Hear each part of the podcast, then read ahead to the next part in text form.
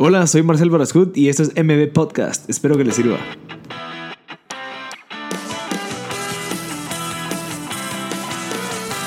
Hola a todos, gracias por escuchar MB Podcast. Estamos en el episodio número 32 con Stephanie Zelaya, quien es una cantautora guatemalteca que está pues teniendo éxito en Estados Unidos y en el mundo. Eh, creo que dentro de la conversación hay muchas partes donde ella nos cuenta toda la experiencia eh, y en, en, todo lo que ha participado, que creo que es algo bien interesante.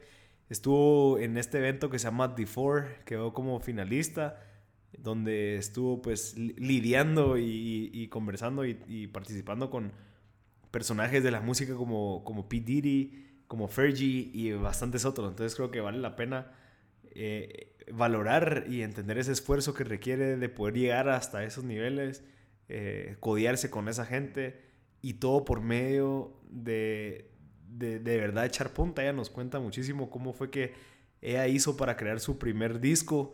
No tenía financiamiento, no tenía una discografía, discográfica. Entonces ella lo logró por medio de ideas de negocio, por, por medio del crowdfunding, pues recaudar fondos para poder invertir en, esa, en ese disco. Entonces creo que Stephanie nos, nos inspira de verdad a actuar eh, con, con, creatividad, no darse por vencido, resiliencia, para poder de verdad cumplir tus metas. Entonces, si en dado caso tenés la gana de pues cantar, de ser artística, de tener alguna una pasión, una carrera relacionada con algo que mucha gente te dice que tal vez es bien difícil, pues creo que vale la pena que escuché la historia de Stephanie, ya que ella pues es un gran ejemplo de que sí se puede. Entonces, gracias a todos por escuchar M Podcast. Este es el episodio número 32 con Stephanie Zelaya y espero que les guste bastante. Eh, Stephanie, si estás escuchando, muchas gracias por tu tiempo, estuvo súper valioso. Creo que vale mucho la pena escuchar ese tipo de historias de, de, de, de, personas tan jóvenes que están pues luchando por tener éxito, ya sea en Guatemala o afuera del país, pero creo que vale la pena porque nos inspira a querer cumplir nuestras metas. Entonces, muchas gracias y espero que se gocen este episodio de M Podcast. Y estamos grabando, estamos con Stephanie Zelaya. Stephanie, ¿cómo estás? Hola, bien, bien, súper bien, contenta. Gracias por tu tiempo, yo sé que tu tiempo pues, es bien valioso y creo que esta hora nos puede servir mucho para inspirar a las personas que quieren, más que todo, las que quieren cantar y aventurarse en esa aventura así de música. Así que, ¿cómo estás? Pues bien, la verdad que muy contenta, me encanta, pues desde que me dijiste, muy feliz de poder venir y yo siento que al final parte de por qué hago música es porque me encanta también pues inspirar a que la gente pues pueda soñar en grande, no importa si es en música, en chef, en negocios, pero que se atreva a hacer lo que realmente les apasiona. Así que siempre, pues, platicar con otra gente y ver proyectos increíbles, pues, me pone feliz. Mira, yo creo que es importante tu historia porque yo he escuchado a mucha gente que le gusta la parte de música y cantar y actuar y todos dicen que es bien difícil, más que en Guate y que te vas a morir del hambre y que un montón de comentarios y tabús que al final lo pasan repitiendo y eso puede afectar a muchas personas sí, a, a cumplir su sueño. Entonces, por eso me interesa mucho que me contes tu historia porque creo que tú estás teniendo éxito, estás luchando. Gracias. ¿Cuánto tiempo llevas en todo esto? Pues la verdad es que llevo cantando desde muy chiquita, desde los nueve años, pero desde que lancé mi primer disco desde el 2015. ¿Y este disco fue el que tú te autofinanciaste Sí. por, un, por medio de crowdfunding? Por medio de crowdfunding. ¿Cómo hiciste eso? Qué, qué, qué interesante, te lo juro. Mira, fue una experiencia, la verdad que súper, súper lindo haber empezado la carrera así, porque yo pues llevaba ahorrando desde muy chiquita para poder hacer mi primer disco. Yo empecé cantando en misas, en eventos, uh -huh. y entonces todo lo ahorraba para poder hacer mi primer disco. Y cuando estuve en Los Ángeles y empecé a averiguar realmente de los músicos del estudio, puchis, no me alcanzó, pero ni para Ajá. cuatro canciones. Entonces, eh, la verdad que estudiando mi carrera de, de negocios y emprendimiento, me di cuenta que existían estas plataformas de crowdfunding donde mucha gente, pues uno le cuenta su sueño, le cuenta el proyecto y mucha gente que cree en el proyecto se une y lo apoya a uno financieramente. Entonces decidí pues quitarse ese miedo de, de, experimentar algo nuevo. Le conté a la gente a través de un video que hice con algunos amigos sobre este sueño de hacer mi primer disco que titulé Es un viaje, porque Ajá. así es como yo veo la vida. Y mm, la verdad que lo lancé, para mi sorpresa se viralizó aquí en Guate, Ajá. muchísima gente, no solo familia, amigos, sino gente del interior gente que todavía no me conocía, apoyó la campaña y me hizo llegar a la meta en tres días. Y la verdad que fue una sorpresa gigantesca. Y no solo eso, de haber terminado pues la campaña con el doble de la meta recaudada que me ayudó pues no solo a hacer el disco, sino el primer video, la primera promoción del video y muchísimas otras cosas, sino que me pude identificar con mucha gente de otros países o del interior que me escribían, mira, me inspiraste, yo tengo mi propio sueño, ¿qué es esto? Entonces me enteré de muchas historias que al final me hicieron conectar más con la gente y por eso es que lo recuerdo como algo muy importante. Increíble porque, o sea, puede ser que mucha gente también tenga sueños y metas y que se queden limitados por la parte del financiamiento. O sea, yo no puedo grabar un disco porque vale X cantidad de dinero. Sí, total. Y que se queden así como que, ah, no lo, no lo hice porque es súper caro, mucha. No, pero, pero tú das el ejemplo de que, de que sí se puede. O sea. Sí, mira, yo la verdad es que soy bien positiva. Eso me, diferencia a mí, creo yo, pero yo siempre digo que no hay nada imposible de lograr en la vida.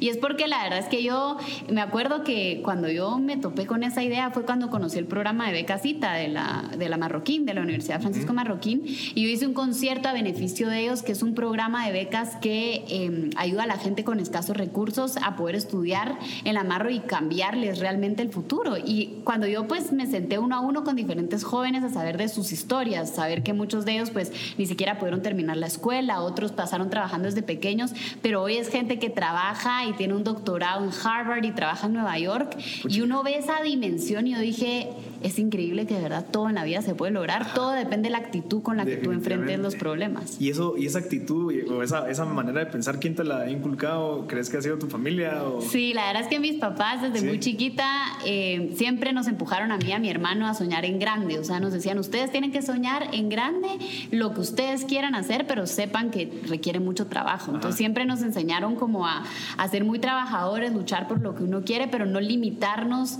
a pensar en pequeño, ¿verdad? Sino lograr cosas pues extraordinarias o realmente lo que uno imagina. Entonces, la verdad que sí se los debo a ellos que siempre me empujaron. ¿Y tu hermano, si no estoy mal, es como campeón de, de taekwondo? Sí, mi hermano es del, del equipo de, aquí de taekwondo y acaba de regresar ahorita con plata de ah, Barranquilla. sí. No, no, o sea, se nota que sí, sí los educaron bien. Mira, y ahorita, ¿en qué estás? ¿Cuál es tu lucha? ¿Qué es lo que estás tratando de lograr? Pues ahorita eh, estoy como artista independiente, em, pues trabajando en mi música, en nuevos proyectos, en el nuevo álbum. La verdad que muy emocionada porque pues después de esta gran producción que estuve en Los Ángeles de The Four, eh, ya estoy pues enfocada trabajando con un muy buen productor en Los Ángeles en las nuevas canciones del disco. Muy pronto pues a lanzar el nuevo single. Eh, voy a estar haciendo pues una gira en diferentes lugares, no solo en Guate, que siempre me encanta venir a cantar aquí todo a mi país primero, sino en México, primero Dios, algunos países de Centroamérica América y también yendo a diferentes reuniones ya con inversionistas, ya con disqueras, como para crecer el proyecto a, ese siguiente paso. Pero la verdad que trabajando duro todos los días, haciendo muchas diferentes cosas que no solo es música. Así y, que todo eso de, no sé, no entiendo cómo funciona como que la industria de la música, pero esa parte de, conexión con inversionistas y todo eso, ¿cómo lo fuiste aprendiendo? Mira, la verdad es que cuando, yo no te voy a mentir, cuando me fui a Los Ángeles, me fui a estudiar eh, música y la verdad que me fui con el sueño de yo voy a ir a buscar una disquera y que me agarre y estamos, me resuelven la vida. Y cuando llegué allá me junté con diferentes gentes, diferentes representantes eh, de disqueras, de sellos independientes y me di cuenta que si uno, pues si yo quería hacer algo con mi música, ser yo cantautora, escribir mis temas, uno tenía que empezar por el camino independiente. Y la verdad que como artista independiente, siempre digo, me considero emprendedora porque es muy similar a la carrera de un emprendedor, a un startup, de uno tener una idea y conseguir formas creativas para poderlo financiar y formas creativas para llegar a la gente. Así que un poco esa ha sido la aventura desde que empezó lo de Indiegogo. Em, han sido proyectos fascinantes. Me siento bendecida y agradecida por toda la gente que he ido conociendo en el camino porque hemos sumado fuerzas. O sea, he conocido directores, eh, fotógrafos, productores musicales que muchos pues se han sumado, ¿verdad? Y juntos pues hemos colaborado para crear productos que hoy en día pues creo que hablan muy bien del trabajo de toda esta gente que es tan talentosa, pero como todo emprendimiento pues llega a un punto donde uno quiere crecerlo a otro nivel y requiere financiamiento, ¿verdad? Y yo obviamente pues no es que tenga una familia que me pueda dar ese financiamiento, sino uno tiene que salir a buscarlo. Y por eso es que, mira, está la parte de inversionistas y está la parte de disqueras. Y las tienen sus pros y sus contras, obviamente pues una disquera está muy conectada eh, tiene facilidad de abrir todas las puertas posibles, pero también limita la libertad eh, que tiene un emprendedor de tomar decisiones, de, decidir qué tan rápido vas lanzando, porque pasas a ser producto obviamente de una compañía más grande. Y un inversionista, pues obviamente es alguien que cree en tu proyecto y que cree hoy en día cómo funcionan las cosas, va más por ese lado, de uno encontrar a alguien que crea en el proyecto y quiera financiarlo y a uno armar un equipo de trabajo donde pueda ser distribuido por una disquera o pero tengo un equipo de marketing fuera, ¿verdad? Y armar ah, uno su propio equipo que ayuda a potencializar la música. interesante, wow, yo no, sabía que tanto existía. Una pregunta, ¿cuál es la diferencia entre un artista independiente y un artista dependiente? Mira, o sea, un artista independiente me refiero cuando no está firmado con un sello disquero. Entonces, eh, como te decía, obviamente las diferencias es que obviamente la, capacidad económica, eh, financiera y de networking que tiene una disquera es lo que ayuda a que sea masivo, que haya un lanzamiento y que el NAS salga por todo el mundo, que se distribuya en todo el mundo, que de repente uno haga un featuring con J Balvin, ponete, o con Alejandro Sanz, que es de la misma disquera. Entonces es más fácil lograr abrir todas estas oportunidades porque el mismo sello tiene muchos artistas por debajo. Pero como te digo, ahí lo que se limita es obviamente tu, libertad de poder tomar decisiones, de saber cómo funciona, del tiempo en el que puedes ir haciendo los lanzamientos.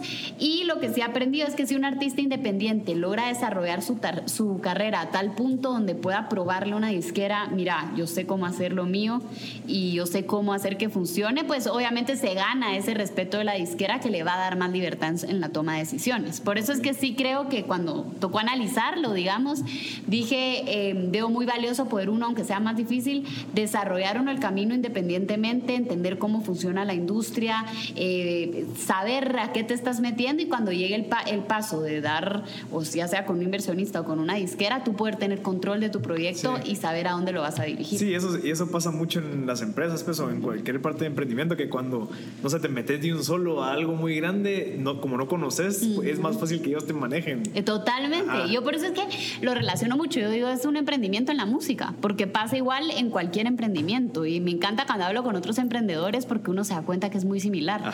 Si te metes con eh, una compañía de inversión desde muy pequeño, dejas que te compre desde muy pequeño alguien grande, pues obviamente vas a pasar a ser un trabajador donde tu poder de decisión casi va a ser nulo, ¿verdad? Cosa que si tú logras crecer y desarrollar tu proyecto a tal punto donde digas, yo sé cómo funciona, si te quieres sumar, unamos fuerzas, pero no es que tú me vas a enseñar cómo se hace todo. No te digo, es bien sacrificado. Hay veces que yo sí digo, ah, ya no sabe uno ni por dónde ir porque lógicamente a qué artista no le gustaría hacer solo música, ¿verdad? Dedicarme a escribir música y hacer música. Y hoy en día me toca hacer muchas otras cosas como desde la parte de management y organizar diferentes cosas con, con empresas o ver la campaña de marketing o estar detrás. O sea, tengo un equipo que me ayuda, pero estar detrás de todos los detalles, diseño, hasta hacer el catering de mis videos porque no me alcanza. O sea, un montón de cosas que es una aventura, pero sí es muchísimo trabajo. Pero dijo que es, es algo que es necesario, ¿no? Sí, o sea, que mira, tu historia después valga la pena, tenés que decir, mucha, yo estuve ahí. Yo lo sufrí.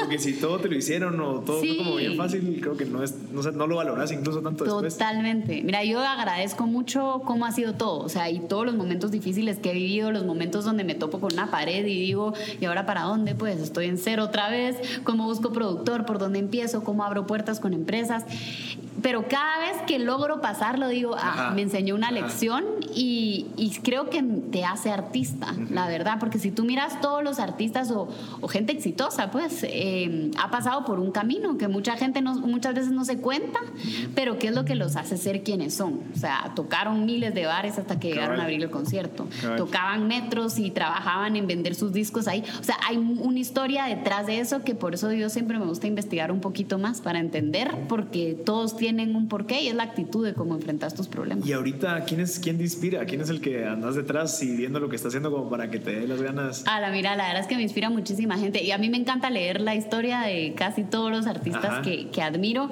em, porque creo que te ayuda pues y te alienta como a no darte por vencida y gente que tenés cerca. Yo digo, a mí no solo me inspiran gente que sigo, artistas o emprendedores, sino mi misma familia, o sea, tenerlos cerca, ver cómo son tan exitosos y tan felices en lo que cada uno hace, me ayuda a enfocarme otra vez en el día a día, porque a veces creo que a uno le entra la ansiedad de, de la meta grande, o de lograr y llegar, ganar ese premio. Y entonces perdés realmente en disfrutar cada paso. Ajá. que interesante. lindo. Interesante. Y mira, ahorita, bueno, me, me, recuerdo porque investigué, la verdad, de que a ti, al momento que comenzaste a cantar, quien te inspiró fue tu abuelito. Sí. ¿Y cómo fue eso? Contanos la historia. Bueno, mi abuelo cantaba toda la vida. O sea, él no era cantante profesional, pero él iba a cualquier fiesta y siempre se ponía a cantar. Se la pasaba muy bien. Entonces, desde que yo era muy chiquita, él me llevaba a todos lados. Desde que tenía un año, dos años, me ponía en sus piernas y decía, bueno, cantemos una canción. Y cantaba conmigo enfrente de todos sus amigos. Y entonces, eh, pues la verdad que amaba ir a la casa de mis abuelos porque era donde hacíamos conciertos con él, poníamos el karaoke y le cantábamos a mi abuelita, y entonces crecí rodeada de música y cuando él fue el que me dio mi primera guitarra, mi primer piano, como era el que llevaba la música a mi vida, siento yo. Y él falleció por cáncer cuando yo era muy pequeña, yo tenía nueve años, pero no se me olvida, porque fue un shock como bien, bien fuerte para mí, porque a esa edad creo que no entendés realmente qué es la muerte, pues, o sea, que nunca va a volver a estar ahí contigo. Y de alguna forma u otra la música a mí siempre me hizo sentirlo cerca. Ah, ok. Entonces, después de eso, yo empecé a cantar más y más y le hacía conciertos a mis papás hasta que ya pues me pusieron en, en clases, en un coro primero y ya después en clases con la doctora Angélica Rosa. Así que la verdad que fue, fue súper lindo y lo llevo siempre conmigo. Y también, bueno, aparte de la música, también creo que te enseñó algo bien valioso, que es te- quitarte como que la pena Sí. al, al exponerte, ¿ah? Mira, eso sí, se lo debo a mi abuelo, pero a mi papá también, Ajá. porque la verdad que mi abuelo me ponía a cantar, pero a esa edad cuando sos tan chiquito no te importa nada. Yo por eso es que me encantan los niños, porque ellos hacen lo que sienten, dicen lo, y no, no tienen pena de lo que los demás van a decir. Pero llega esa edad donde ya entre los 9 y los 12, verá que ya te vas fijando en qué va a decir la gente o los Ajá. amigos y te entra mucho más la pena. Y me acuerdo que mi papá me ponía a cantar en todos los lugares. O sea, a mí íbamos a una boda de alguien desconocido y me decía, sube, les dedicas Ajá. una canción. Y yo, ay, no. O sea, imagínate qué vergüenza. Me decía, ¿quieres ser cantante o no? Y yo, sí. Ah. Entonces, súbete. Y me retaba. Entonces, de verdad me tocó cantar desde karaoke, cumpleaños, que cuando yo llegué a la edad 15 años o fiestas y todo eso, siempre me pedían que cantara. Y era bueno, apagan la música. Sí. Stephanie va a cantar una canción. Y ya para todo este entonces ya había superado yo el miedo de, de ese del miedo escénico, ¿verdad? De uno, porque creo mucha gente me lo he topado, cantantes que están empezando, cosas que me escriben en las redes y me dicen, ¿cómo haces para quitarte el miedo o la pena? Y yo creo que la pena y el miedo en todos los aspectos viene del que dirán. O sea, a uno nos importa mucho si alguien se va a reír de mí o si alguien va a decir que no soy bueno. Pero yo creo que si uno está confiado de lo que uno hace y es feliz, o sea, uno tiene que quitarse ese miedo y hacerlo y que digan lo que digan, porque siempre van a hablar.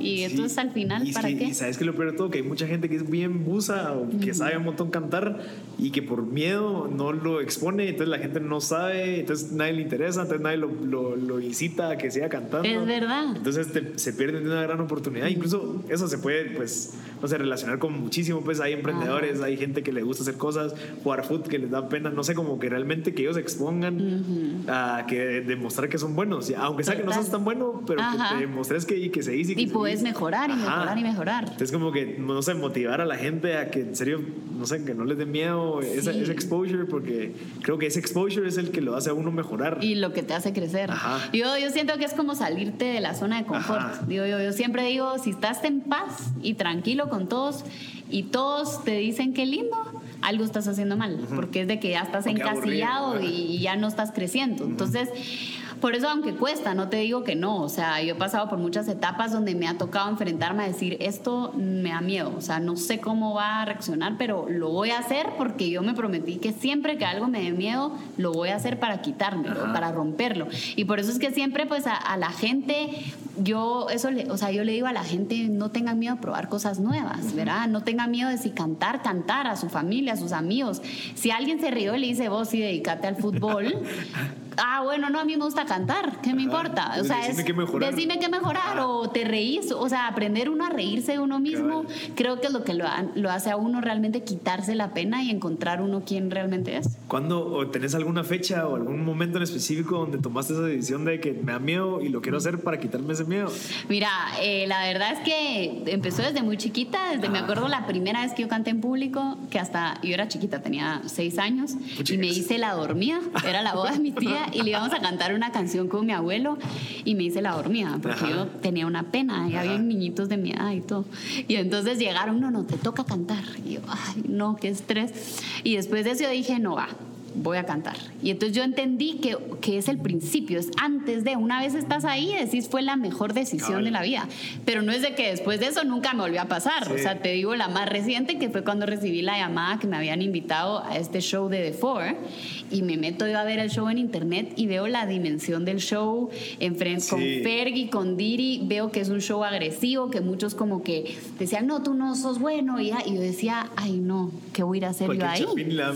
Ajá, yo decía, me, primero te expone un montón de gente que no es tu mercado, qué iban a decir de mí, o sea, soy la primera latina que está ahí, cómo me van a atacar, capaz alguien me dice algo feo. La gente cerca mío me decía, no, tal vez mejor no, porque tú no sos esa actitud como tan agresiva. Agresiva, tú sos súper buena gente. Entonces, yo dije, no, este, por ejemplo, es el más, pero esto me, me pasa fácil tres, cuatro veces al año, ¿verdad? Pero esto que me pasó reciente fue una de las veces donde dije, yo siento que tengo que ir y es algo que voy a hacer. O sea, y me voy a quitar ese miedo y lo hice y fue la mejor decisión que pude tomar en mi vida, que imagínate lo que me hubiera privado si dejo que el miedo me gane. Eso es lo peor. Lo que te roba las oportunidades es el miedo. El miedo a lo que sea, pero eso es lo que a ti te roba la oportunidad. Y yo por eso siempre, cuando he ido a, platicar con, eh, a colegios o en universidades, yo digo, vivir con el lema de nunca decir no a una oportunidad que venga es lo mejor que uno puede hacer. Porque no sabes. Cabal, eso me lo decía Arturo Castro, cabal, que, es tu, amigo. Y él, eh, eh, en una parte del podcast, dice que él pasaba casi cinco horas abajo de la lluvia como para poder llegar a, hacer la audición. a una audición, aunque sea que fuera un papel. Dice que él iba los papeles como para ir agarrando como, como ñeque, que la gente supiera quién era. Y me decía, mira, yo, si, si uno hubiera hecho eso, yo me hubiera quedado siempre con esa duda de qué hubiera pasado si hubiera, no sé, me hubiera esforzado más. Y, o sea, ahorita pues es un caso de éxito, pero imagínate, cabal, lo que tú decís, o sea, privarse de algo que pueda pasar, ya sea que sea bueno o malo, pero al final te ganas algo. Ganas algo. Siempre ganas algo. Totalmente. Y por, solo por el miedo de que, a la madre, no, o sea, ni que van a pensar, qué, qué feo, pues. Sí, o saber de que no sabes, ay, no me voy a otro país porque voy a estar solo y no sé cómo me va a ir. ¿Por qué? O sea, mejor, yo siento que el peor error es quedarte con ganas de algo. O sea, que tú llegues a viejo o que a más grande y digas, yo creo que yo hubiera podido. Ajá. ¿Qué hubiera pasado? ¿Qué hubiera pasado si yo hubiera yo siento que hay que seguir el corazón y darle con ganas. Mira, me salieron como cuatro preguntas, pero una, eh, la parte que tú dices que tú sentiste, el, el, hacer algo. ¿cómo, la intención. ajá, pero ¿cómo es que, explícamelo, cómo lo haces? Porque a mí me pasa y a veces la gente me ha dicho, pero ¿cómo? Yo, yo solo siento y hago las cosas, pero contame cómo lo ves tú de tu perspectiva. Mira, yo me acuerdo muy bien en las pláticas que iban a, a dar a veces al colegio, que yo miraba y siempre decían, mira, el mejor consejo que te puedo dar es seguir tu corazón. Y yo decía, sí, eso me lo repitieron ¿Cómo va? O sea, seguí. Pero fíjate que entre yo empecé a hacer lo mío, me di cuenta que es el mejor consejo que tú puedes dar de seguir la intuición. Lo que pasa es que hay muchas veces que uno no sabe escucharla porque estás tan enfocado en otras cosas que no le pones atención. Y cada quien lo ve de diferentes formas. Para mí la intuición es la forma en la que Dios me dice por dónde ir, ¿verdad? Y siento que siempre que tengo que hacer una decisión importante en mi vida, sí, puedes preguntarle a mucha gente que al final te confunde, porque siempre va a ser 50% cada lado. Entonces yo digo, al final depende de ti y yo me tomo un tiempo eh, para, para mí, o sea, para meditar, para rezar, para o sea, ponerme a pensar pros y contras, pero al final la decisión la hago en base a lo que siento. No sé, es difícil de explicarlo, pero hay algo dentro de mí que me dice, tenés que hacer A. Tenés que ir a A. Y yo trato de meterle mi idea, no, pero es que A por esto no sirve, es B. Pero adentro yo digo, yo sé que es A. O sea, ya lo sé. Y las veces que no lo he seguido, me doy cuenta que me equivoqué y digo, yo lo sabía. O sea, lo peor es que tomé la decisión y yo sabía que no.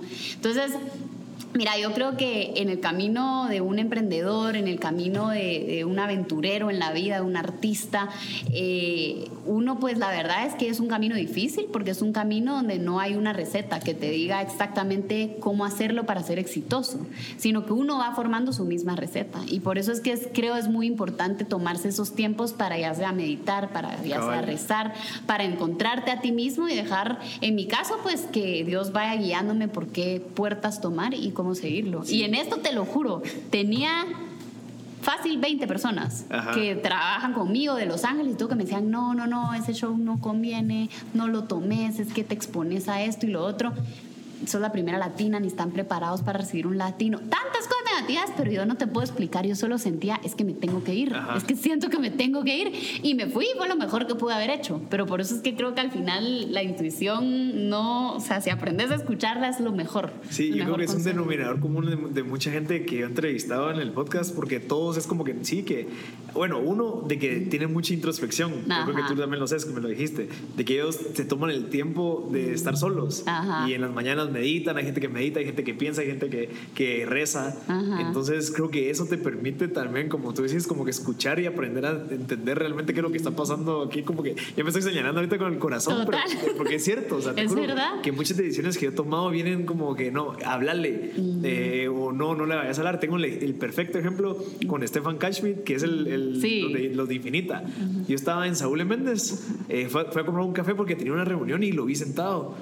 Y dije, le voy a hablar porque yo sé quién es. Entonces solo fue a saludar, mira que Virgo, lo que sé, me gusta, me gusta me, encanta Infinita, me gusta lo que están haciendo. Y me dijo, mira, yo te sigo en Instagram y quiero que nos juntemos a hablar. Y yo, chicas, ¿cómo así? ¿Y de dónde? Ah, entonces al final paramos, nos llevamos súper bien y al final se me dio un espacio en la radio.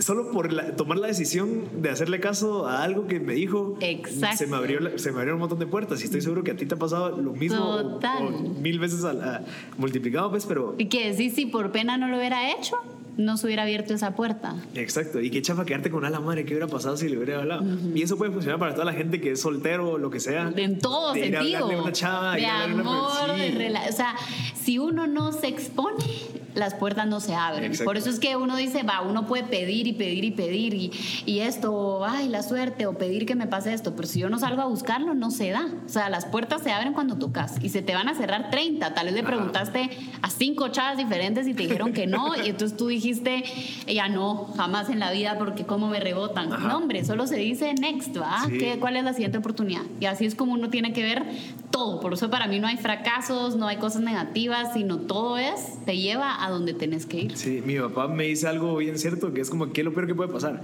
O sea, ponete a pensar, cuando vayas a tomar una decisión, ¿qué es lo peor que puede pasar? Que te digan que no. Sí. O que yo hubiera ido a saludar y solo me hubiera dicho, ¿qué onda? Eh, mira, fíjate que sí, estoy comiendo, adiós. Deja, ah, buen provecho, me voy. Esa pregunta, te juro que yo también me la hago.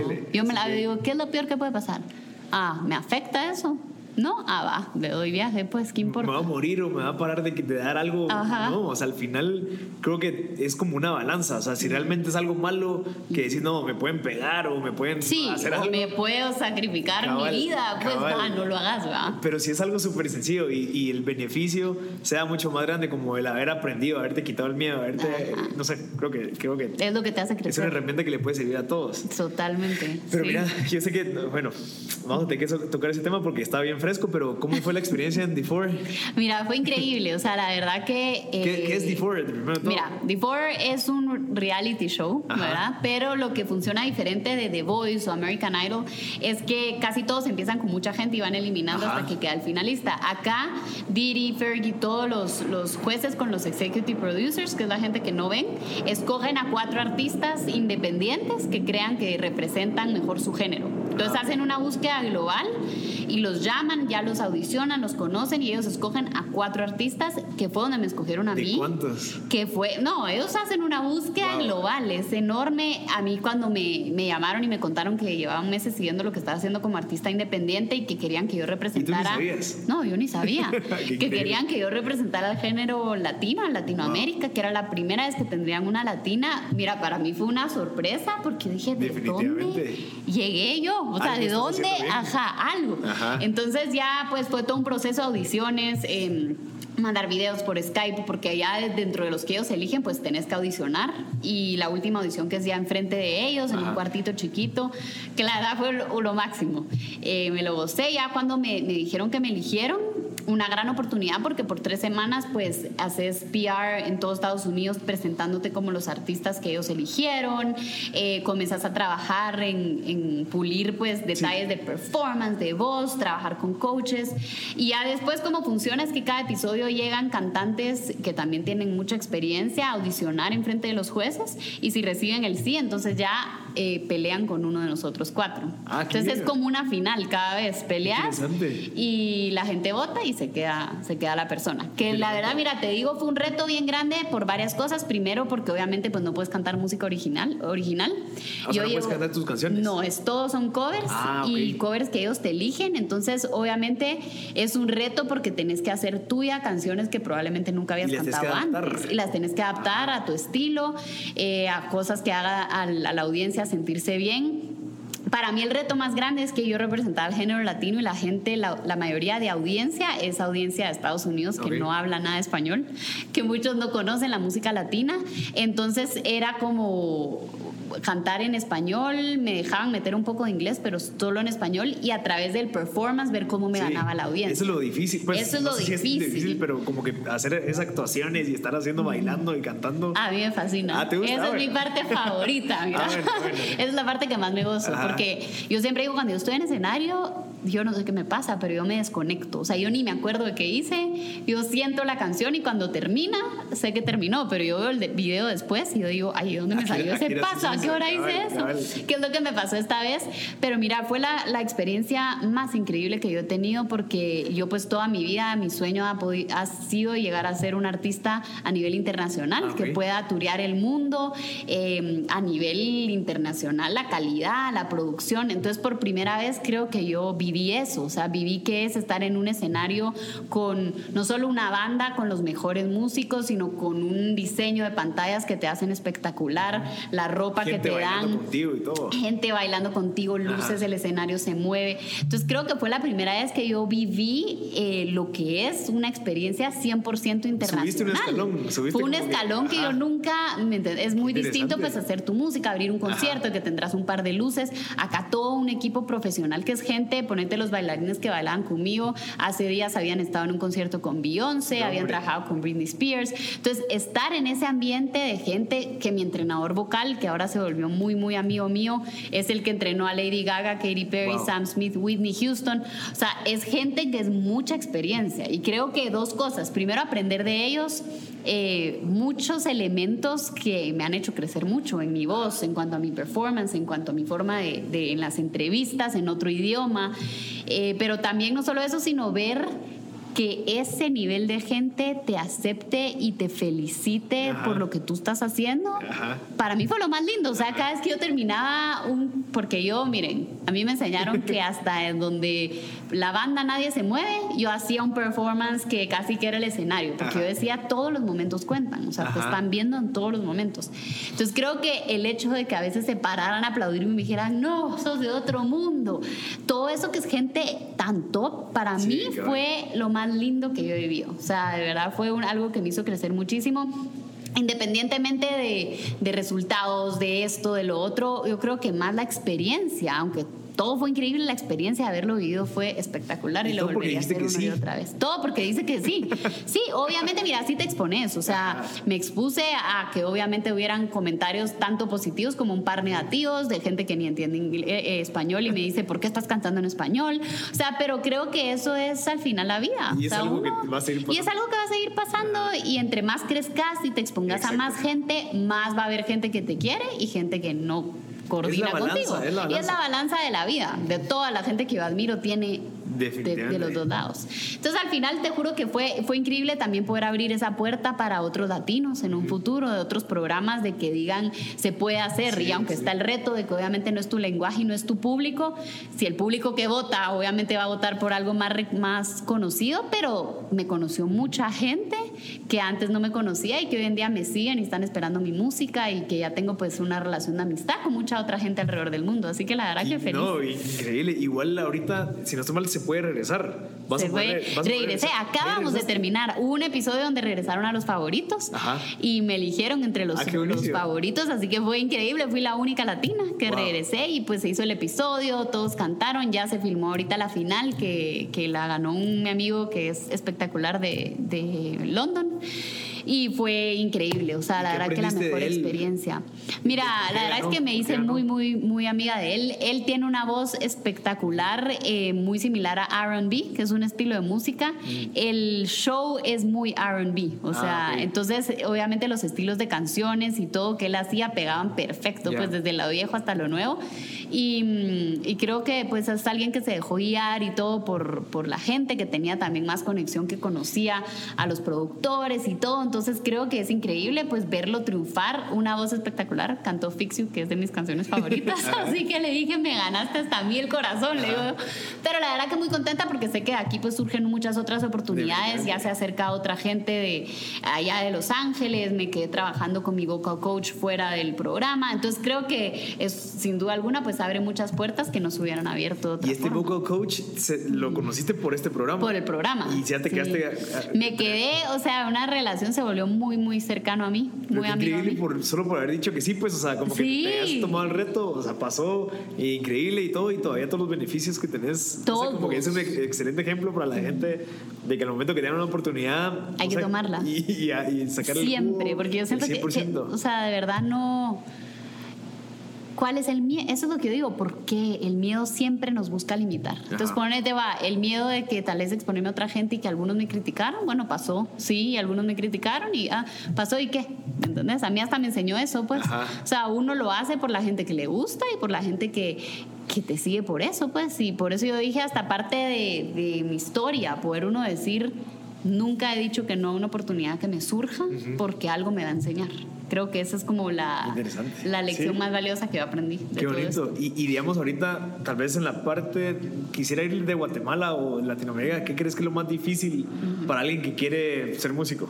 Mira, la verdad es que hay muchos retos. O sea, yo siento que obviamente, pues, viniendo de Guate, viniendo de países que son más pequeños, eh, lógicamente, gracias a Dios, yo creo que hoy en día ya se ha desarrollado muchísimo más toda la, la industria musical, la de actuación, la de diseñadores, como que se ha ido desarrollando mucho más pero si tú lo comparas con mercados como Estados Unidos o Los Ángeles específicamente, o México, ¿verdad?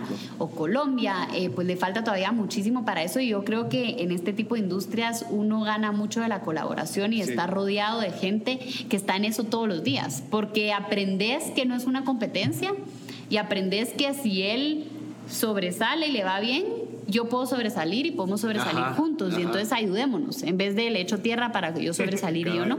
Entonces creo que eso a veces pues hay un poquito de esa actitud en estos países pequeños porque como sentís que no hay tanta oportunidad, querés ser la persona que agarre la oportunidad.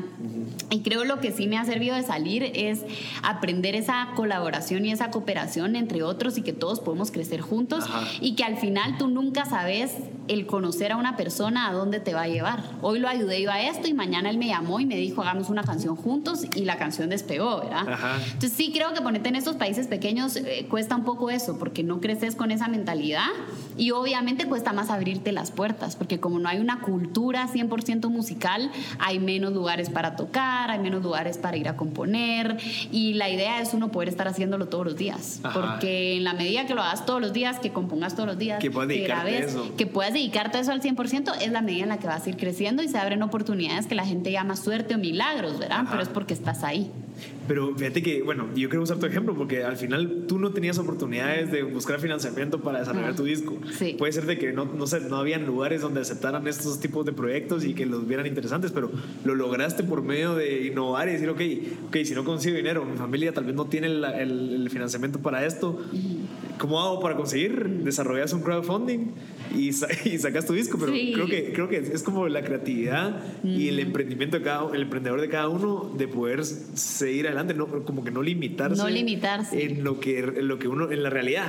Mira, y hoy en día la verdad es que tenemos todas las herramientas. O sea, mira, yo en mi último video necesitaba un bailarín y no conseguía un bailarín y no tengo ni un amigo. Mi único amigo que era bailarín en Los Ángeles estaba eh, tureando con Disney. La cosa es que yo dije, ¿cómo consigo un bailarín? Cero presupuesto. Yo tenía 100 para pagarle al bailarín, que no es nada.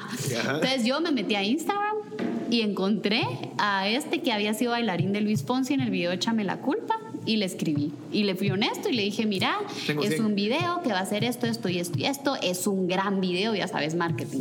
va a ser esto. Y se le vendí la idea, me dio su número, lo llamé le caí re bien, le dije, mira, no tengo presupuesto, pero va a ser un proyecto bien cool. O sea, nos la vamos a pasar bien.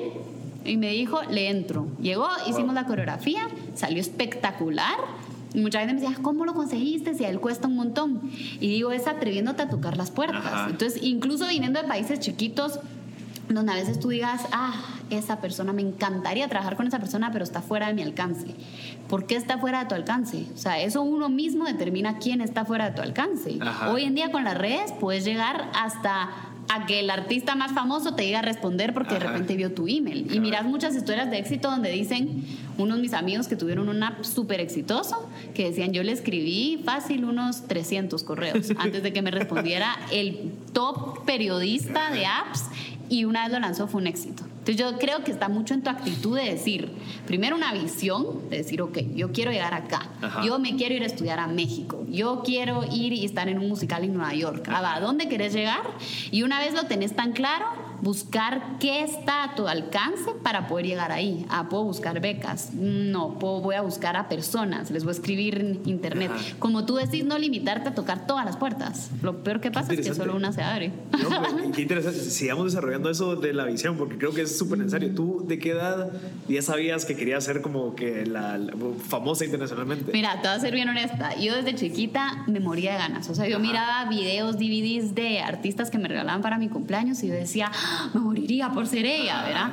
Pero la verdad es que me daba miedo decirlo. O sea, yo pasé Ok. muchos años del colegio donde yo decía, ni modo que voy a decir, quiero ser cantante. Yo decía, esto es muy loco. Hoy se ha roto un poco ese, pero antes cuando yo me gradué era como que no, o sea, cantante es un nunca vas a Sí, decir que es lo que te decía al cantante. principio. Ajá, entonces yo decía, quiero tener una academia de música. Esa era como mi forma safe, para decirlo. Hasta que no se me olvida una, mi amiga me agarró empezando la U y me dijo, ¿qué quieres tú? Y yo, una mi amiga que ha sido mi hermana desde chiquita, ¿verdad? Y yo le dije, bueno, una academia. Y me dice, tú no quieres tener una academia, no me mintas, ¿qué quieres? Y yo, bueno, cantar, pero en lugares chiquitos. Pero- no, me dice, ¿qué quieres? Y yo, bueno, cantar por el mundo. Ah, va. Entonces me dijo, hasta que tú no rompas eso y lo digas a toda persona que se te atraviese, yo quiero ser una cantante que ture el mundo, no vas a hacer nada porque pase. Y ese para mí fue un punto de esos donde llaman un antes y un después, porque después de esa El conversación, no se me olvida, fue en Oakland Mall, así no se me olvida la plática.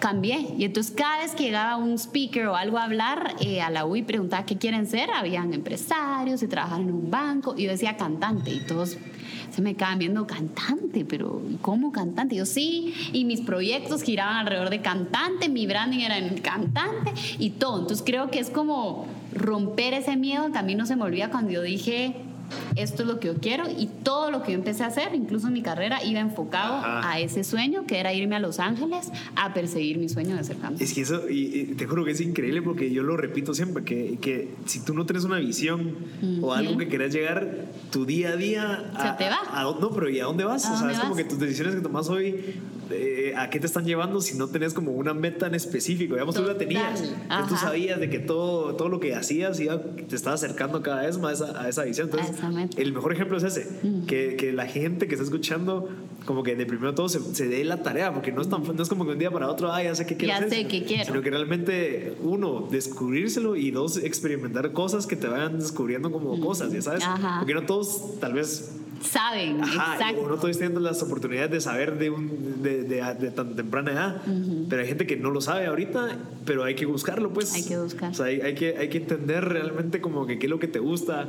eh, Y como que- tú decís, exponerse, Sí. ¿verdad? Porque yo creo que a mí no se me olvida una frase de, de los siete hábitos de Franklin. Covey que decía, imagínate el esfuerzo de subir una escalera todos los años y darte cuenta que estaba puesta sobre una pared equivocada. Oh.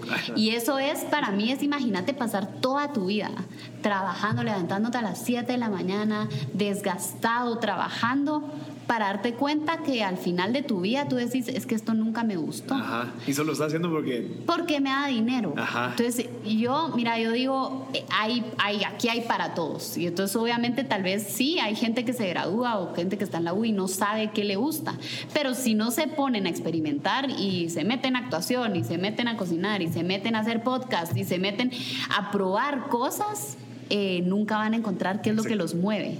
Porque al final, si algo te mueve, nunca vas a sentir que estás no, y, hay, trabajando. y hay veces que algo te mueve y porque tal vez está de moda. Ajá. Entonces dices, ah, fijo, me quiero dedicar a hacer eso. No. Y, y incluso si no lo haces, tenés la idea todavía que lo querés hacer, pero cuando lo haces, puede ser que no te guste. Tiene nada que ver. Entonces, ok, no me gustó, que ah, voy a regresar a lo que realmente me gusta. No sé, Ajá. como que hasta eso, pues. Hasta que- que eso. te Y no tener miedo de, de- O sea, no es una carrera, es lo Ajá. que yo siempre digo. Porque hay gente que ponete lleva estudiando dos años y dice, es que no me gusta nada. Pero salirme y volver otros cosas. Bueno, pero mejor, si ya te diste cuenta, dale. Es que llevo 10 Sí. años en este trabajo y no me gustó, pero ya ahorita a mi edad, tal vez no me va a poder cambiar. No, bueno, empezá a buscar cómo cambiarte y vas a ver que la oportunidad se va a abrir y déjalo y, y andate a lo que realmente te gusta. Es una decisión bien difícil y suena más fácil decirlo que hacerlo, Sí. pero les juro que yo he vivido mucha gente que lo ha hecho y su felicidad aumenta en 300%. Sí, y tú vivís en la otra parte, que es como que yo siempre he seguido como que la mi, línea. mi línea Ajá. ahí de- O sea, vas pero fui necia con eso mira yo sí dije yo me gradúo y yo me voy a Los Ángeles y yo me voy a estudiar y me voy a ganar una beca y me voy a ir a estudiar y voy a ver qué trabajitos agarro allá para seguir como manteniendo todo y al final es uno mantenerte claro, porque Claro. yo sí estuve cuando me gradué que me surgieron varias oportunidades de trabajo muy buenas y que me decían, no, hombre, pero tomala y entonces ahorras. Y entonces yo dije, no. O sea, desde el principio no tomé nada que no fuera ligado a mi visión. O sea, Ajá. trabajo sí, de música me to y me tocó cantar de todo, desde restaurantitos hasta. O sea, pero es como que al final iba directo a lo que yo quería hacer. Entonces, Tú eso sabías que eso es lo que conlleva. es lo que conlleva. Y es como tú decís, una vez tenés clara tu visión, ya sabes bien qué decir que sí y qué decir que no. Mira, y, y yo sé que eso es un tema un poquito personal y que no lo compartís mucho, pero tú estás casada. Ajá. Sí va. ¿Cómo, ¿Cómo te va con eso, digamos, con tanto viaje, con tanta fama, digamos, con tanto exposure, que es el que estamos hablando? Eh, no sé cómo es tu esposo, que se llama Ricardo Santizo, por cierto. Eh, ¿Cómo lo toma él? ¿Cómo fue que desde un principio, no sé, como que lo negociaste y le dijiste, mira, mi amor, nos casamos, pero entendé que yo estoy luchando por mis sueños y tu sueño es otro? O sea, como Ajá. que, que cada uno está luchando por, lo- por los sueños. ¿Cómo, cómo fue Mira, eso? la verdad es que eh, ay, yo me siento muy bendecida por mi relación. Cabal, yo lo mantengo más privado, nunca lo, lo cuento, pero más por cómo funciona mi carrera, ¿verdad? Que me gusta separar las dos cosas, pero creo que soy muy bendecida y siempre busco como proyectarle a la gente que cuando busquen a alguien, esa persona tiene que hacerte mejor de lo que sos tú solo. Entonces yo creo que por eso es muy importante primero entender quién sos tú solito antes de encontrar una persona, porque si tú no estás feliz contigo mismo, jamás vas a encontrar a alguien que te pueda hacer feliz. Y ponete con Ricardo, yo llevo ocho años de novios, o sea, él crecimos juntos, él viendo cuánto me gustaba la Ajá. música, viéndome hacer todo tipo de trabajitos hasta sábados y domingos por irme a Los Ángeles. Ajá. Y no te digo que fue fácil, o sea, desde el momento donde yo tuve que tomar la decisión de irme y sabíamos que nos iba a tocar separados y fue el momento donde los dos decidimos, bueno, vamos a apoyarnos, ¿verdad? Y creo que siempre nosotros como que nuestra relación se ha basado mucho en enfocarse en el día a día y en que al final saber que es un sueño en conjunto. Exacto. Entonces, si tú limitas a una otra a, la otra persona a ser su mejor versión, a soñar en grande, a ir tras lo que realmente quiere, va a ser una relación infeliz y por lo Sí. tanto te va a hacer infeliz a ti. Yo creo que en la clave en una relación es potenciar potenciar a la otra persona a que busque lo que realmente quiere hacer porque va a estar feliz y por ende tú también vas a estar Eh, feliz. Y obviamente pues la base de la confianza. Yo creo que hay muchas veces, yo he visto en, en algunas relaciones que he tenido cerca, ¿verdad? De otros amigos, que a veces pues uno quiere controlar a la otra persona por celos o porque no hay tanta confianza o por dependencia. Y entonces en el momento donde tú le impones a otra persona cómo actuar, a quién no ver, qué hacer, qué decir, es el momento donde no funciona. Porque yo creo que uno mismo lo sabe con sus papás. Entre más confianza te dan tus papás, mejor eras tú. Entonces siempre cae una mejor confianza y una eh, comunicación linda. Va a ser difícil porque nosotros a veces pasamos dos semanas nos vemos, dos semanas no nos vemos, tres semanas no nos vemos, una semana nos vemos. Y es de ver cómo vamos adaptando, pero buscamos que el tiempo que estamos juntos sea espectacular Sí. Y que al final pues nunca romper la confianza de la otra persona o limitar a que haga lo que realmente quiera hacer. Sí, no, qué, qué increíble porque creo que es algo que es como medio un tabú Sí. de, ah, tenés una relación de lejos y, y todo ese tipo de cosas que, que, como te digo, las venimos repitiendo porque solo las venimos repitiendo, Ajá. ni siquiera nos sabemos a por qué. pensar cabal por qué lo estamos diciendo y eso al final como que te mete miedo y entonces sí, podría evitar una relación bonita, ¿me entendés? Mm. Sí. Solo porque, ah, me dijeron cuando yo tenía como tres años de que una relación de lejos, es de lejos no. pendejo, ¿te acuerdas? Sí. Una, una frase re- que es así. ridícula. No, y sabes que también, eh, una vez más, enfocarte en ti. O sea, yo creo que entre más puedas evitar escuchar los comentarios negativos que no te sirven de los demás, más feliz vas a ser. Porque si yo te contara cuánta gente de mi medio de música me dijo, ay, no, la peor decisión es que una vez te cases se limitó tu carrera. Y cuánta gente del círculo de Ricardo le dijo, ay, no, es que si te casas ya va a estar viajando, eso no va a llegar a ningún lado. Y siempre nuestra decisión entre los dos fue es nuestra relación y nosotros sabemos cómo llevarla y cómo hacer que funcione y cómo ser felices. Entonces el resto no importa. Y yo creo que eso no son las relaciones, sino en general. Uno tiene que estar orgulloso y feliz y seguro de lo que uno es. Y la gente que te quiera comentar para apoyar, un consejo, un eso, siempre bien recibidos. Pero la gente que te va a criticar y que diga, ay, viste que aquel se salió de su trabajo, ah, Sí, sí, ese le va a ir mal vos, porque ¿cómo así que se sale sin un plan? Lo evitas, mejor Ajá. hacer como que si ni estás escuchando, Sí. porque no te suma nada, pues. Sí, escucharlo y tal vez solo no darle seguimiento. Ajá, como que, ah, solo como que, bueno, sigamos platicando de otra cosa, le cambias el tema, porque sí, ese tipo de cosas no se conllevan a este tipo de comentarios que al final Ah. te pueden hacer en algún momento tomar una mala Una decisión equivocada. Ajá. Ujú. Qué Y al final es seguir tu corazón. Otra vez, ¿viste? Es como que tú saber bien qué Ajá. querés y a qué estás dispuesto de sacrificios a hacer y todo. ¿ah? Perfecto, mira, otra pregunta que era lo que estamos hablando, que hay un montón de preguntas, Ajá. pero eh, cuando estuviste en D4, Ajá. ¿te cambió un cacho la visión que tenés de la parte de ser internacionalmente o te la mantuvo o te la Mira, incrementó, o me la fortaleció. Me la fortaleció. O sea, yo toda la vida he soñado mega en grande. O sea, te juro que a veces mi familia se ríe de lo positiva que soy. Porque yo siempre les digo, yo voy a estar ahí en ese red carpet de los Grammys. Yo voy a llegar y voy a tener un tour por el mundo. Yo voy a hacer un dúo con Coldplay. O sea, tengo todos estos sueños en mi mente que suenan bien locos, como que cualquiera diría, ay, mi hijita, no. Pero yo de verdad creo que se pueden Sí, lograr. ¿te la crees tú? Me la creo. Sí. Entonces, cuando yo estuve ahí, por eso te dije, fue la primera vez que yo he vivido una producción tan cerca como siempre he soñado. Ajá. O sea, con vestuario, con luces, con pantalla, con todo espectacular. Y mis papás estaban ahí sentados, Ricardo también está ahí sentado, y me dijeron, es la primera vez que vemos por qué tu visión siempre ha sido aquello, porque...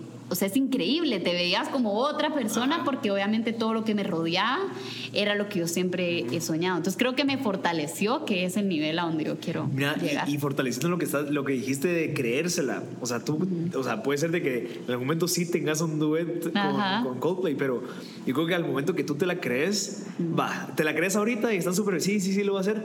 ¿Qué pasa si ves a Coldplay, no sé, a, Ahí en un a dos café? segundos. Vos Ajá. sabes de que te lo crees tanto que le vas a ir a hablar y, y no sé, como que te, o sea, como que Te lleva a hacerlo. Ajá, a, a- buscar esas oportunidades a que si no te lo crees. O sea, creo que hay más probabilidad de que pase, que tomes acción a hacerlo, Ajá. a que no te la creas y que solo, ah, sí, ojalá se pudiera en algún momento, pero creo que creérsela. Es te- lo más Ajá, te hace más como que, no sé. receptivo, ajá, siento yo. Hasta lo atraes. O sea, todo eso que dicen de, de atraer las cosas, de atraer las oportunidades, es 100% cierto. Porque mira, siempre existe esa voz en el inconsciente que es la que te quiere apagar, el, Sí. apaga, el apagasueños, le digo yo, ¿verdad? Que es cualquier ideita loca que tú tenés o algo que tú decís "Ah", y te dice imposible, Sí, no imposible, ni guate. O como que, ah, voy a ir a hablarle y te dice, ah, la qué vergüenza, la rebota. Siempre está esa voz. Entonces yo siento que uno tiene que aprender a controlar esa voz y quitarte otra vez como el miedo de decir, sí me lo creo y sí va a pasar. Porque también, y eso me lo dijo ahorita, eh, EJ, mi vocal coach, que, que me volví muy cercana a él y hablamos muchas veces filosofiadas y de todo, y me dice, mira, toda la gente que le llega a pasar eso que llaman luck, o sea, Ajá. eso que llaman suerte, es porque lleva ratos visualizando que va a pasar. Entonces decís, sí, ya va a llegar, ya va a llegar, ya va a llegar. Y de repente llega, pues, y Sí. "Uh, estoy preparado para tomarlo, Sí. pero ya, ya lo sentías. Sí, ¿verdad? sí, si no, lo dejas pasar. Mira, nos queda poco tiempo. ¿Cómo es un día normal tuyo? O sea, ¿a qué hora te despertás? ¿Qué haces? ¿Tu Ah, la gran. Mira, varía mucho. Eh, varía si estoy en Guate o si estoy en Los Ángeles, si estoy produciendo un Uno- video. uno en lo- en Guate y Uno en Guate y en Los Ángeles. Ángeles. Va, mira, pues cuando estoy en Los Ángeles, estoy estoy full en modo producción. O sea, siempre que me voy estamos trabajando, componiendo, produciendo o haciendo video. Entonces, eh, mis días funcionan, empiezo los días un poco tarde a veces porque salimos del estudio 3, 4 de la mañana. Entonces, a veces empiezo 9 de la mañana con mis calentamientos de voz que siempre hago y después literalmente voy al estudio y termino en el estudio hasta las 2 de la mañana. Y en el estudio a veces componemos, a veces llegan otros compositores y componemos entre todos, a veces me toca grabar, entonces todo el día grabando voces y coros y diferentes cosas, solo los breaks de comida, Ajá. ¿verdad? Y si es video, pues es una locura, porque como ahorita yo soy la que produzco los videos también y todo, entonces me toca ir a ver locaciones, eh, hacer los castings, buscar la ropa, eh, coordinar como todo eso para que el día que pase esté todo ¿Qué perfecto. usa? Eso es en Los Ángeles, Pero ¿verdad? ¿cómo haces para tener tu mente tan... ¿Cómo puedes dividir producción, composición? A la madre, eso es ¿Cómo, lo más cómo difícil. logras? Ajá, yo creo, ¿cómo lo a, a mí me, me sirve apuntar, o sea, me enfoco. Mm. Ponete que yo esta semana hago video. Ok. No hago nada de producción porque producción tenés que estar relajado, inspirado. Esta semana entonces me divido como si fuera un trabajo, pues lunes, eh, los lunes voy a hacer casting. Tengo pendientes de esto, voy a hacer martes y se filma el jueves. Entonces como que hago un horario.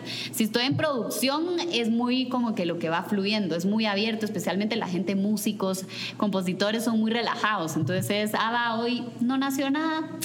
Y tú decís, ah, y entra mi mente business que dice, perdimos seis horas, no Ajá. nació nada. Pero decís, no, de repente no nació nada, de repente nació una canción y la grabé en una hora. ¿va? Ajá. Y en Guate em, varía también si estoy en lanzamiento, pues hago gira de medios, pero en un día relajado me levanto pues eh, relativamente temprano, para muchos no es tan temprano, pero como siete y media de la mañana. y pues siempre empiezo con ejercicio. A mí trato de hacer ejercicio todos los días porque es como que lo que me levanta Sí. el, el ánimo. Y después de eso, pues siempre dedico la- las mañanas, hago todos mis calentamientos de voz. eh, parece mentira, pero es como training, ¿verdad? Sí. Tenés que hacerlo todos los días para seguir creciendo. Y siempre dedico pues las mañanas, que es donde estás más despejado, para enfocarme en lo del business. Entonces, Ya. si estoy por lanzar un proyecto, hacer el business planning, empezar a ver lo de las fotos, lo del diseño, como que toda esa mañana como si fuera un trabajo de, de la parte del business. Y ya más tarde, que es más relajado, pues lo dedico a componer, a aprenderme covers, a grabar los videitos, como que toda la parte que es más musical, a juntarme a veces con los del, con mi banda en el estudio y llamear o escribir una canción. Entonces varía mucho como depende en qué faceta estoy, si estoy lanzando un nuevo sencillo, si estoy en conciertos, si estoy, ¿verdad? Sí, sí, como sí. que y digamos, de ¿en cuando- ¿no te ha pasado que en algún momento estás como que aturdida o Ah, la estás estresada? ¿Qué haces? Mira, ¿Cómo eso me lo enseñó mi mamá. Ah. Porque yo sí me estreso mucho. Aparte, como quiera que no, yo estoy viendo, yo soy la que estoy viendo todo el proyecto. Entonces tengo gente, mi productor ve la música, ¿verdad? Les, redes sociales me ayudan redes sociales. Pero como yo veo lo global, a veces tenés tantas cosas en la Exacto. cabeza que te estresa. Entonces lo mejor que puedes hacer es apuntarlo. O sea, agarrás una libreta y apuntás absolutamente todo lo que está en tu imaginación. Me falta hacer A, B, C, D, Sí. contactar tal, esta idea loca Sí. y desarrollar todo lo que está, porque una vez dicen que lo sacas de tu sistema. Sí, es cierto. Entonces ya estás en paz, cuadernito. ahí está apuntadito. Ajá. Yo vivo, soy fan de los cuadernos, Sí. tengo miles, pero ya después lo que hago es que ya una vez esté todo apuntado, entonces me organizo. Ah, va. Ok. Lunes voy a hacer esto, martes voy a hacer esto. Y ya vas tachando, amo tachar. Lo Ajá. hice, lo tacho, lo ajá. tacho. Y hasta, hasta programo, ah, va, tengo que componer, martes en la tarde voy a componer. Tal vez no sale nada, pero de repente sí, entonces ese tiempo lo dedico solo a eso, sé que apago el celular y pues, no, no veo a nadie. Ahorita no lo he hecho y estoy estresada, mira, porque mira. tengo mucho que hacer. Y tu Ajá. parte, digamos, eh, como interna, o sea, es cuando tocas música, cuando cantas, cuando escribís, cuan- ¿en qué etapa es que es como que tu zen? Ya sabes. Ah, mira, hay veces que es desprevenido. O sea, hay veces que de repente me levanté un sábado a las 7 de la mañana con una idea y me voy a un cuartito y me meto y paso cuatro horas y salió una canción Ya, increíble. ya. Esas son mis favoritas porque en los momentos desprevenidos donde te agarra la inspiración, las canciones nacen rapidísimo. Ajá. O sea, en cuestión de una hora ya la tenés terminada. Y las veces donde yo pues me los programo, me gusta programar las noches porque es cuando yo digo está más silencio, o sea, no hay tanta distracción en el celular, no hay mucho ruido afuera, está la luna Sí, que me parece re romántico. Sí. Entonces como que dedico siempre noches madrugadas para cuando tengo que escribir, especialmente si estoy en Los Ángeles, porque como estoy solita, una copita de vino, un cuadernito y uh, me puedo quedar toda la noche escribiendo yo sola. Que es bien distinto a cuando compongo con gente, porque cuando ya me toca componer con el productor o con otros compositores, ya son sesiones programadas. Entonces dicen, ah, la sesión es a las 6 de la tarde, llegamos, ya hay un beat preparado, cada quien pasa a hacer algo al micrófono, a cantar lo que te nazca y vamos armando la canción y de qué, les hace sentir. Ah, cuando uno se enamora por primera vez, ah, y entonces empezás a tirar brainstorming de ideas y crear la canción. Es un proceso bastante diferente, pero la verdad que me gustan los dos porque se aprende mucho pues de cada uno. qué interesante. Y mira, eh, ¿qué consejo le das a la gente? Especialmente a las personas que quieren ser en la parte de música, que les gusta cantar y yo sé que o sea, mucha gente tiene un talento y que por miedo no lo hacen, ¿qué le, le recomendás? Pues mira, eh, varias cosas. Primero, eh, como les dije, les recomiendo que se quiten el miedo, que se quiten la pena, que se quiten el qué dirán o el qué pasarán o qué pasa si fracaso. O sea, creo que todas esas cosas nos limitan a, a exponernos y a crecer y a traer esas oportunidades para hacer que las cosas pasen. Entonces, háganlo siempre que puedan. O sea, mi, mi consejo pues hay un talent show en su colegio, hagan el talent show en el colegio. Hay una oportunidad de que vamos a cantar otro lado, voy y canto en el otro lado. Todo lo que puedan porque ustedes nunca saben dónde puede estar esa oportunidad que los lleve a crecer. Mi otro consejo es que practiquen todos los días. Muchas veces la gente que canta bien cree que no tiene que ensayar. Es como un muy buen futbolista que dice, ah, yo no necesito entrenar. Y entonces hay otro que tal vez no es tan bueno, pero que entrena todos los días y después pasa a ser el mejor. O sea, es exactamente igual. La voz, eh, las manos para un guitarrista, un pianista, es un músculo. Entonces, si lo practicamos todos los días y nos enfocamos en las debilidades, porque les juro que a mí me ha costado. O sea, uno se quiere enfocar en lo que suena bien. Y entonces las cosas que me cuestan ni las hago. ¿Y qué es lo que te cuesta? Mira, lo, que, eh, lo, que, más me cuesta mi debilidad. Ay, la voy a revelar. Fíjate que fue bien chistoso, pero yo creo crecí cantando teatro musical y clásico.